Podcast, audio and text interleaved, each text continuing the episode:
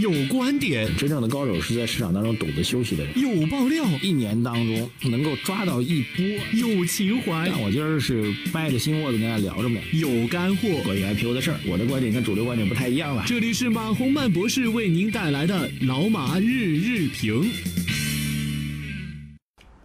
呃，各位老马日评的听众朋友们，二零一八年的八月六号星期一啊，新的一周又开始了。经历了上周的剧烈震荡之后，本周会如何呢？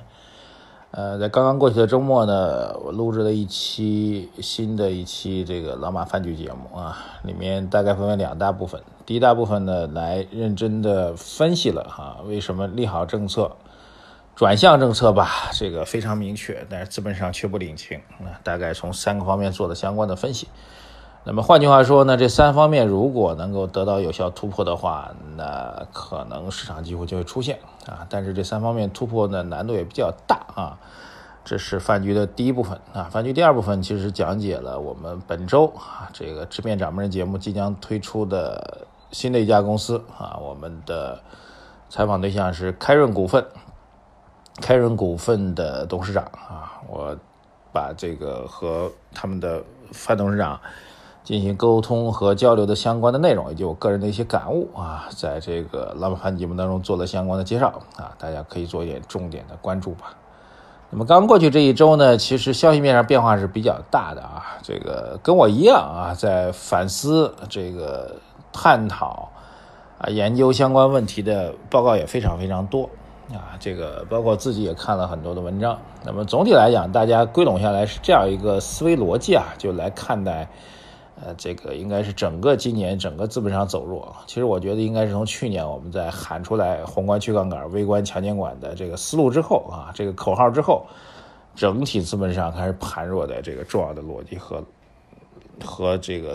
呃原因吧。那么这个逻辑和原因呢，仔细来讲呢，其实也是比较清晰的，那就是。原来企业融资方式大概分为三三类啊，一类是股权融资啊，那股权融资只有上市公司和部分能够获得 VCP 青睐的机构企业能够获得，还有一类当然是传统的银行贷款类的融资了，第三类就是非银行贷款类的这部分融资。那么整个过去一年到两年的时间当中，股权融资因为受制于资本市场的发展哈，所以把它搁一块儿。那么在过去一到两年时间当中，非银行贷款类的这部分资金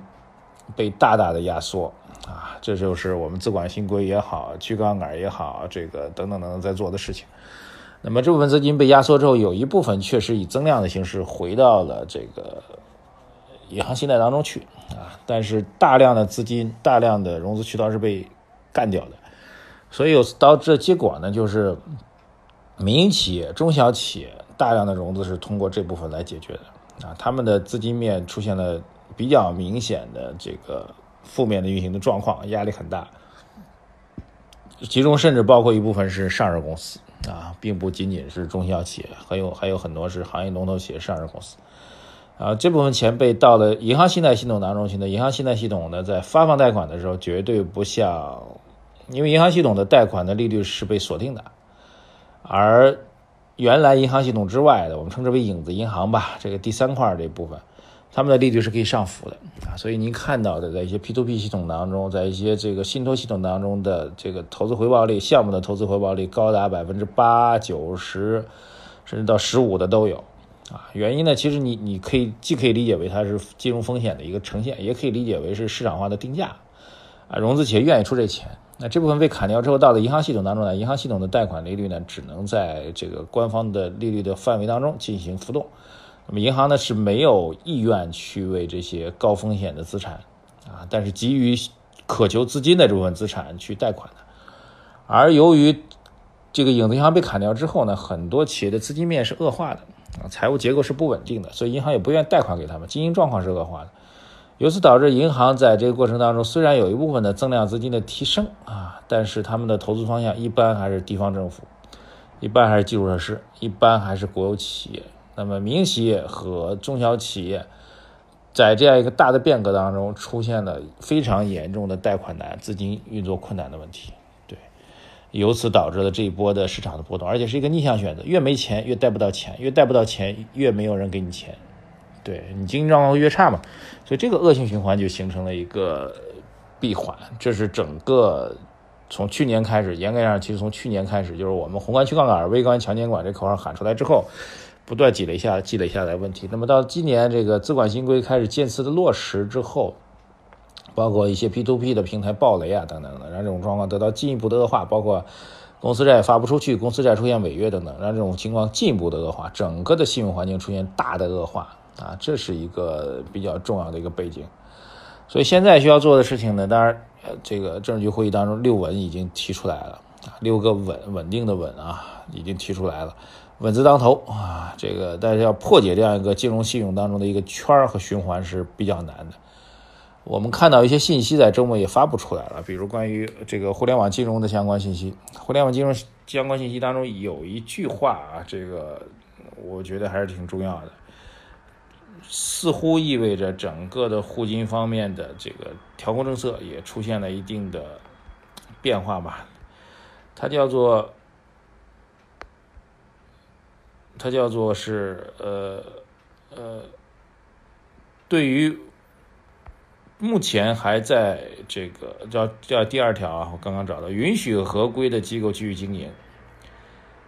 它分为这样几条吧，第一条是继续进行自查，第二条叫做允许合规机构继续经营，经有关部门认定基本符合信息中介定位和各项标准的机构将接入信息批斗和产品登记系统，继续开展网络借贷业务。经过一段时间运行检验后，条件成熟的机构可按要求申请备案。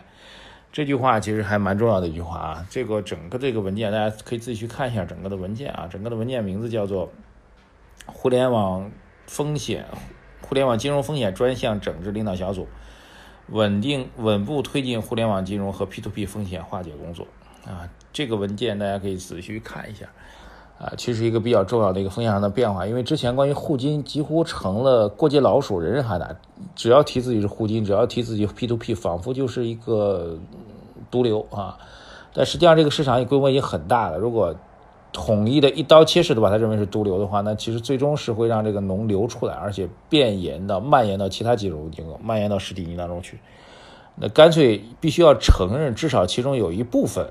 是合规的，是允许他们继续经营下去的话，这对于稳定这个行业还是意义比较大的。这是一个比较重要的一个变化，在周末出现的。总的来说啊，这个我们的看法啊，整个市场呢还是需要在经济层面、在政策层面去寻底啊。我我和几个搞宏观经济的朋友在开玩笑，我说这个大基建已经正式启动了，大基建怎么去做现在不太清晰。但是之前有个案例啊，大概在今年上半年早年年头上的时候，有两个地铁项目被叫停的，一个是包头，一个呼和浩特，项目都已经盖起来、干起来了，居然被叫停了。我说如果这两个项目重启的话，那这大基建就可能比较靠谱。还有有消息说呢，是工商银行发布的窗口指导的政策，大体上要要求各个信贷机构、分支机构做好大放贷款，而且是放这个基建贷款的资金准备，都在发生变化啊。说句话说，事情都在发生变化，但这种变化有没有可能？大家有没有发现，无论是基建还是地方政府，这些钱增量的资金依然到这块儿。我们刚才讲的这经济运行当中那个最薄弱的民营企业和中小企业这块儿，好像并没有在既有的这个政策转向当中得到惠及，这里我觉得是一个比较大的存疑的点。我建议大家可以在整个的投资思路上暂时还是考取考虑一个避险的一个情绪啊，依然以这个稳健型的投资。如果非要做投资的话，股票市场投资并不是唯一的选择。那么。你可以去买一些货币市场基金啊，买一些债券类的产品啊。总体来讲，风险还是可控的。至少现在总体投资思路还是以避险为主，耐心的等待基本面和资本面形成共振之后，再做进一步攻击性的考量。好吧，今天先聊到这里啊。今天聊的相对比较专业一点，但是是我这个很多的个人总结和思考，供大家做一个参考。谢谢大家。微信公众号财经马红漫留言、点赞、转发。